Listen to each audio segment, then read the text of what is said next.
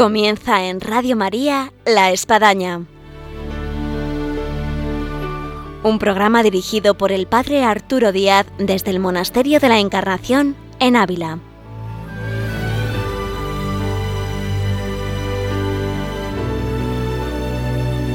Hola, buenos días. Les habla el Padre Arturo Díaz. Bienvenidos a La Espadaña en este viernes en el que venimos a tener, como todo último viernes, la vida y obra de Santa Teresa con María Ángeles Álvarez una vida y obra muy especial en este viernes porque vamos a abordar el tema del doctorado de Santa Teresa como ya hicimos de alguna manera en la anterior espadaña.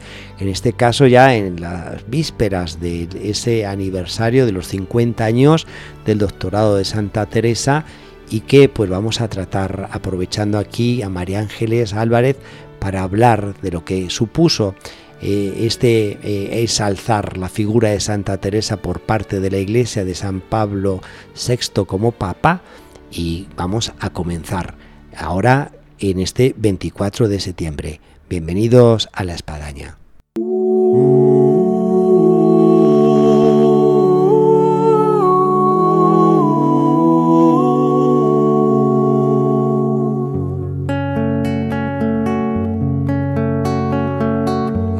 ¿Qué haces aquí?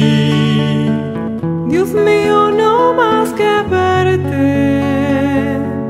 ¿Y qué más temes de mí? Buenos días, María Ángeles. Buenos días, un saludo para todos. En esta vida y obra de Santa Teresa estamos dando unas pinceladas fantásticas. Últimamente, en este caso, abordamos un tema que atrae a muchos oyentes y muchos admiradores de Santa Teresa porque estamos por cumplir los 50 años del doctorado de Santa Teresa por parte de la Iglesia del Papa San Pablo VI. Sí, es un momento eh, muy interesante para, para ver eh, muchas de las cosas que la Santa eh, ha hecho por, por la Iglesia y también muchas de las cosas que la Santa ha hecho por las mujeres es decir, este camino que abre la Santa para, para, reivindicar el, el, papel de la mujer dentro de la sociedad y dentro de la Iglesia, ¿no? y el largo camino que, que, que ha pasado ¿no? desde que murió en Alba de Tormes eh, o, el, 4 o el 15 de octubre, ya sabemos que hay un cambio de calendario en esa noche. Sí, de 1582 hasta que es proclamada doctora por eh, San Pablo VI eh, dentro del Concilio Vaticano II el 27 de septiembre de 1970. Algunos recordarán, tal vez esa fecha, dependiendo de la edad que de cada quien, que pasó ese 27 de septiembre de 1970 yo recuerdo de niño la familia alrededor en un televisor en blanco y negro y bueno, un día extraordinario en el que nuestros mayores nos hacían gustar algo que nosotros en esa, edad infantil pues intentábamos entender. Así que ahora lo vamos a entender mejor después de 50 años. Claro, es que, es que había muchísima gente que no llegaba a entender cómo la santa, que ya desde que murió, pues ya se la vio la santidad y sobre todo se la vio que era maestra, con lo cual era doctora y además tantas imágenes de Santa Teresa con birrete, con pluma, con doctora, y pero si ya era doctora. Ya ahora, es oficial. Ahora es oficial. ¿no? Ya era considerada pues como una doctora, una maestra de todos y que se haya tardado tanto tiempo, ¿no? Y todo esto tiene que ver pues con la propia historia y con, con toda esta eh, posibilidad de reconocer ¿no? a las mujeres también dentro de la iglesia y dentro de la sociedad. Hay por ahí una, vamos a decir así, una, un comentario de, broma en el ámbito académico, animando a quien quiera hacer un doctorado para decir, mira, Santa Teresa lo logró después de más de 400 años y además eh, lo hizo en septiembre. Así que para que nadie se desanime a la hora de, presentar su tesis y hacer un doctorado. Y eso que ella, que como hemos dicho murió en octubre del año 1582, eh, ya fue canonizada el 12 de marzo de 1622 y realmente sabemos que desde ya en vida, ¿no? y pues, pues, sobre todo con la muerte, siempre se la consideró santa. Es decir, tenía ya y los dos requisitos para poder haber sido considerada doctora. ¿no? Por una parte, una santidad mm, afuera de, de, toda duda, ¿no? y por otra parte, una doctrina eminente. Es decir, que realmente con la, con la publicación de los libros de la santa ya se fue cuando la doctrina de la santa pues pasó de, podemos decir, de la clausura y de los conventos de sus hijos e hijas, pues a todo el mundo. Sabemos que el libro de la vida mm, se publicó en el año 1588, que después de un largo proceso, sabemos que fue incluso la princesa de como hemos visto en el programa, la que denunció a, mm, el libro de la vida a la Inquisición en el año 1575.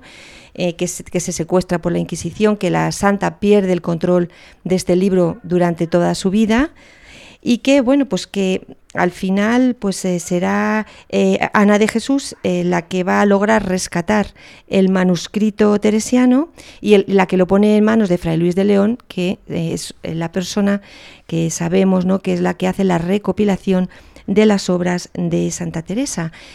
Y luego este libro pues lo le manda el rey Felipe II lo reclama y entonces es el que está en el Escorial. Es decir que se puede se puede ver que está allí, ¿no? En, el, en la biblioteca.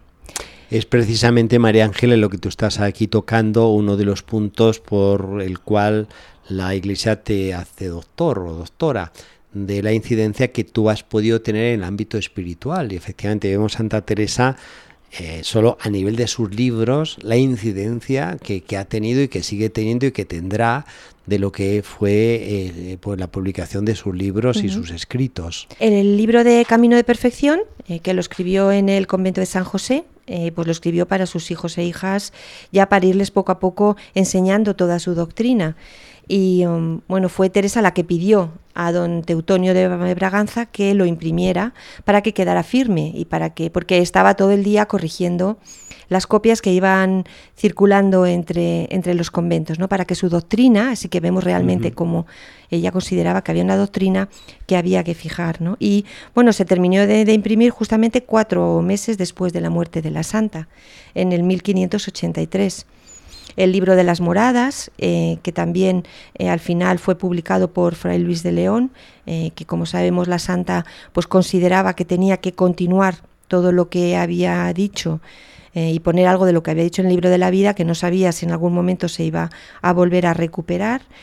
Y, bueno, pues em, para ponerlo a salvo, pues ella lo envía a la hermana María de San José, a Sevilla y, la tiene avisada de que bueno de que lo tenga oculto de que no lo mueva nunca de allí para que no ocurra como con el libro de la vida y bueno, pues a partir de, este libro, pues es el que eh, se, publicó, ¿no? Eh, publicó primero Fray Luis de León, aunque no fue directamente del original, pero sí de una copia, y luego ya se publicó la copia.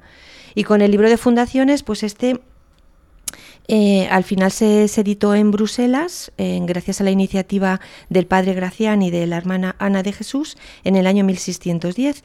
Y curiosamente, bueno, pues este es un libro que no incluyó Fray Luis de León en las obras, en las obras completas.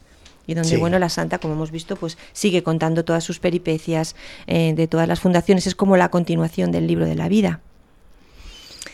Qué ideas podemos sacar no un poco de, de todo esto bueno pues que aunque no era declarada doctora oficialmente, pero realmente su, doctrina se conocía desde hacía mucho ya. Desde vida. Vox Populi, como la santidad de tantos que eran por Vox Populi declamados santos en espera que la Iglesia luego llegase a hacer oficial. Pensemos, por ejemplo, en nuestro tiempo más reciente, Santa Teresa de Calcuta, la Madre Teresa o San Juan Pablo II. También vemos que el eco de, que, se repetía pues desde la propia muerte de la santa es que eh, era, era, doctora. Y era doctora porque eh, se había visto que sus escritos eran escritos dictados por el Espíritu Santo, eran caminos del Espíritu, ¿no? Así lo vio Fray Luis de León y así lo recoge. Voy a leer un pequeño texto que he recogido. Eh, que escribió Fray Luis de León cuando preparaba las obras de, de la Santa. Dice así, siempre que los leo, los escritos de la Santa, me admiro de nuevo, y en muchas partes de ellos me parece que no es ingenio de hombres el que oigo, y no dudo sino que hablaba el Espíritu Santo en ella en muchos lugares, y que la regía la pluma y la mano. Que está claro, ¿no? Por parte de todos los contemporáneos de la Santa que esto era así. Sí. Eh, fue el, Papa Gregorio XV eh, el que la declaró, mm, hizo la canonización, o sea, eh, y hizo la bula de canonización. aunque no se la reconoce como doctora, pero sí él cuando habla de la santa, en este, en este sermón de reconocimiento, ya la, considera maestra y doctora, doctora. Es decir, es considerada doctora, pero como si dijéramos sin reconocimiento oficial diríamos hoy en día. Le faltaba oficial. ¿Por qué no tenía reconocimiento? Bueno, pues porque era mujer. Es la única razón y todavía dentro de la iglesia y dentro de la sociedad, pues las mujeres tenían un lugar un poco, un poco secundario. Bueno, hay que recordar que estamos hablando de, de 1622.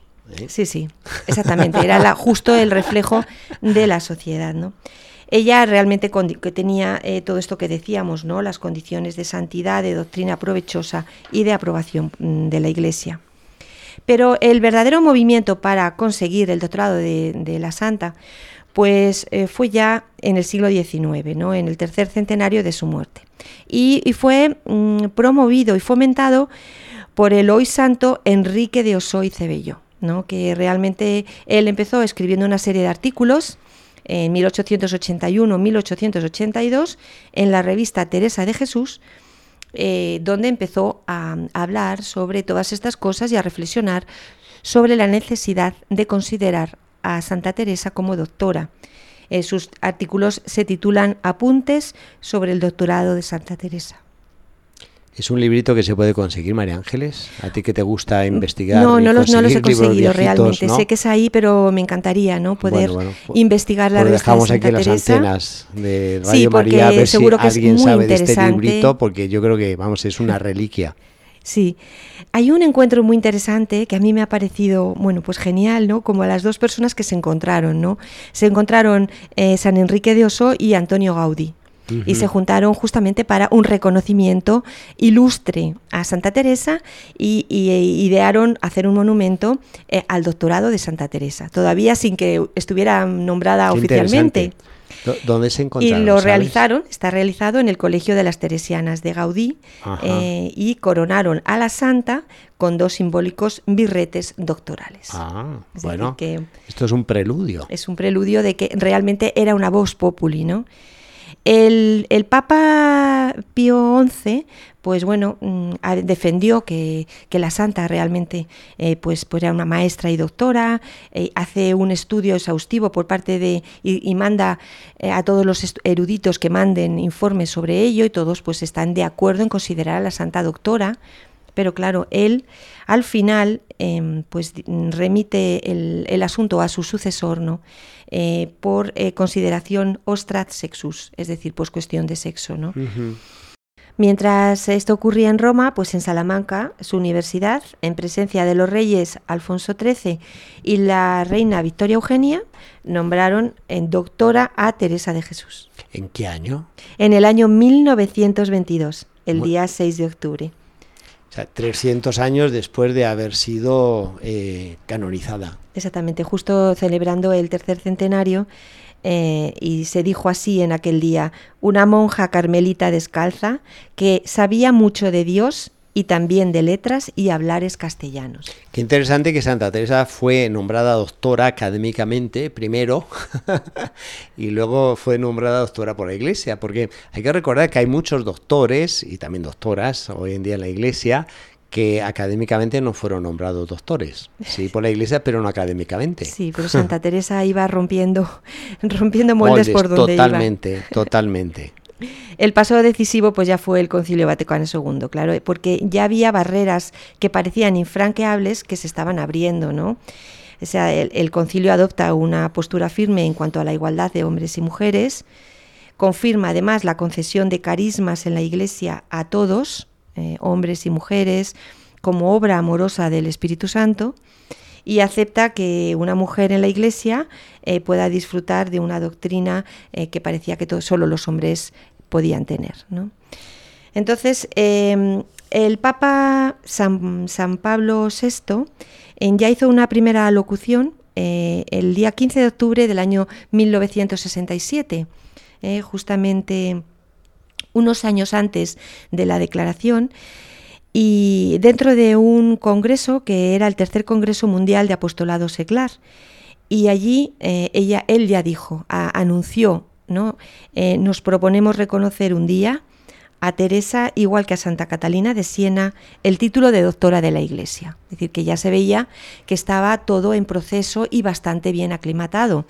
Y al final se, se la nombró doctora el día 27 de septiembre del año 1970, en un documento que se llama Multiformis Sapientia Deo del que estamos por celebrar en tres días los 50 años. Sí. Próximo domingo, eh, una gran celebración en la que en Ávila daremos inicio a un congreso que por el coronavirus no se podrá efectivizar y se piensa que se puede hacer en abril, pero al menos estará el acto inaugural por parte de nuestro obispo, don José María Gil Tamayo, así como de la Universidad Católica aquí de Ávila. He recogido las palabras del Papa justo cuando lo dijo, o sea, como si estuviéramos ahora mismo oyendo un poco el, las palabras que dijo, ¿no? ¿Qué dijo? Dijo así. Así pues, con seguro conocimiento y después de madura deliberación, en plenitud de la potestad apostólica, declaramos a Santa Teresa de Jesús, Virgen abulense, doctora de la Iglesia Universal. Bueno, hay que pensar la ovación, la emoción, en fin, tantas cosas que se produjeron hace 50 años eh, en esta nominación de Santa Teresa como doctora de la Iglesia. Y el padre Arturo con su familia viéndolo detrás de la televisión. sí, sí, yo de lo mayor recuerdo la emoción. Ya los que éramos más niños, pues eh, era otra la situación, pero vamos, compartíamos una emoción a entender en el tiempo que ahora la estamos compartiendo contigo, María Ángeles, en este sabroso programa de la espadaña. En esta homilía del Papa eh, que viene a, recalcar un poco eh, que el nervio, la raíz ¿no? de todo el mensaje teresiano, ¿no? Eh, que sigue conmoviendo al mundo y que sigue siendo de plena actualidad, es la oración. Por eso realmente la santa es considerada siempre como maestra de oración. Podemos llamarla doctorada en oración, ¿no? Doctor en, este, en este tipo de, de, parte tan importante de la vida. Sí, no hay que olvidar que nada más que uno entra en la Basílica de San Pedro de Roma, a la derecha, eh, la segunda estatua, justo la de Santa Teresa, y que tiene como epígrafe esta nomenclatura, maestra de espirituales. Y como Santa Teresa en este ámbito, pues no cabe duda, es doctora, que nos guía, que nos lleva, que nos presenta la verdad. Y pone además junto con ella pues a todas las mujeres en un lugar de igualdad dentro de la iglesia eh, apartándose un poco pues de las propias palabras de San Pablo no cuando decía que las mujeres en la asamblea que callen no sino que viene a decir que este doctorado eh, pues viene a, hablar de ese eh, carisma eh, de ese sacerdocio común de los fieles y el carisma de la palabra, es decir, sin que exista una jerarquía dentro de la propia iglesia. Es decir, que realmente eh, Santa Teresa, pues yo creo que eh, como mujer, mm, pues ha ido abriendo un montón de caminos, ¿no? Que vamos a ir a decirlo simplemente como una especie de flash, ¿no? de reflexiones que yo he ido haciendo, ¿no? Y que quiero compartir con ustedes. Muy bien, pues van a estos flash. En primer lugar, eh, mm, Santa Teresa abre y rompe eh, los moldes que ataban a la mujer en la sociedad. Eh, como vemos en su vida, ella no quiso tampoco ser una mujer casada viendo todas las obligaciones y durezas que eso tenía, y, y ella buscó la clausura como espacio de libertad que es así como ella realmente lo ve, ¿no? y por tanto construyó todo para que las mujeres en clausura, las monjas, eh, se sintieran realmente libres, sin tener que depender de nadie, sobre todo por el voto de pobreza. Por otra parte, eh, es una mujer que rompe eh, con, todo lo que comprimía a la mujer en cuanto a, manifestación del espíritu. Tiene una mujer espiritual que eh, viene a expresar sus experiencias místicas con valentía, en un momento en el que, como sabemos, porque que una mujer tuviera este tipo de, de experiencias y manifestaciones, pues se la consideraba iluminada, estaba bajo, bajo sospecha, es decir, es, como vemos, no solamente la Inquisición, sino los propios em, alumbrados. alumbrados. Estaban mirándoles, ¿no? La jerarquía, la iglesia la estaba mirando desde siempre con, con mucho cuidado. Es una mujer escritora, en un momento en que también rompe con eso, es decir, eh, una mujer que escribe, una mujer que no, es, no está formada como tal, pero que tiene la libertad de escribir de todo aquello que ella considera. Una mujer que enseña Es decir, que, que, enseña a los demás, que no tiene ningún miedo a decir no tengo formación para poder hacerlo, sino que ella enseña desde su verdad y por tanto va ayudando a todos, a hijos, hijas, amigos, conocidos. ¿no? Por tanto, es una de las primeras maestras que conocemos con verdadera em, decisión de serlo. Es una mujer que dentro de la iglesia eh, se ha tenido que romper, como hemos visto, con cuatro, ha tenido que tardar cuatro siglos en volver a poner el, lugar de las mujeres en la iglesia, ¿no? Y por tanto ha hecho un camino grandísimo, ¿no? Para llegar a todo este reconocimiento, que no solamente es su reconocimiento, sino que abre las puertas para todas las mujeres. Es una mujer libre, que buscó siempre la libertad. No es una mujer que lo que busca es la libertad del ser humano en lo más hondo de, su, de su, ser y por tanto nos rompe con, toda, eh, con todo aquello que nos, que nos ata como personas y también como mujeres. Es una mujer fundadora, una mujer que funda una, una orden religiosa en donde también luego hay varones. Es decir, que eso es una cosa inédita, el que no ha vuelto a ocurrir, ¿no? Esta fundación fundando para monjas y también para frailes y para seglares y para todos, ¿no? Y por último, es una mujer libre ante, ante la teología que, que, imperaba en la época. ¿Por qué? Porque es una mujer que basa todo lo que escribe en el testimonio, su testimonio de la presencia de, de Jesús resucitado en su vida. Y por tanto ella anda siempre con libertad, con alegría y con determinada determinación, Padre. Yo creo, María Ángeles, que ha dado en el clavo, al menos eh, está claro, cuando uno presenta una tesis doctoral, eh, una de las cosas que pregunta el que dirige la tesis, bueno, ¿cuál es el aporte que tú das, la originalidad de tu tesis, ¿no? Así que bueno, aquí nos has dado tú todo el aporte, la originalidad de Santa Teresa en este doctorado que estamos celebrando. Se escapan muchas pinceladas. Sin duda. Miles de pinceladas, porque todo lo que Santa Teresa hizo en vida es novedoso. Era novedoso en su época, pero es que es novedoso hoy en día. Entonces, por tanto, está rompiendo completamente los moldes de lo que pensábamos de ella, de lo que pensábamos incluso, pues eso, de la Iglesia, de la santidad, ¿no? Es una mujer de verdad eh, que basa todo en su experiencia de Dios. Muy bien, María Ángeles, por muchas gracias por este programa de la espadaña tan enriquecedor con la vivencia de lo que supone este doctorado de Santa Teresa y donde vamos a continuar con estos programas los últimos viernes de mes en este recorrido de Santa Teresa en su vida y en su obra y que hoy tiene este culmen que es el birrete, el doctorado por parte de la Iglesia Santa Teresa. Pues un saludo para, para todos y bueno, como vemos a, la Santa parece también de actualidad en el sentido de la mujer ¿no? y el papel de la mujer en la vida, ¿no? me parece que, siempre nos sorprende. Muchas gracias María Ángeles.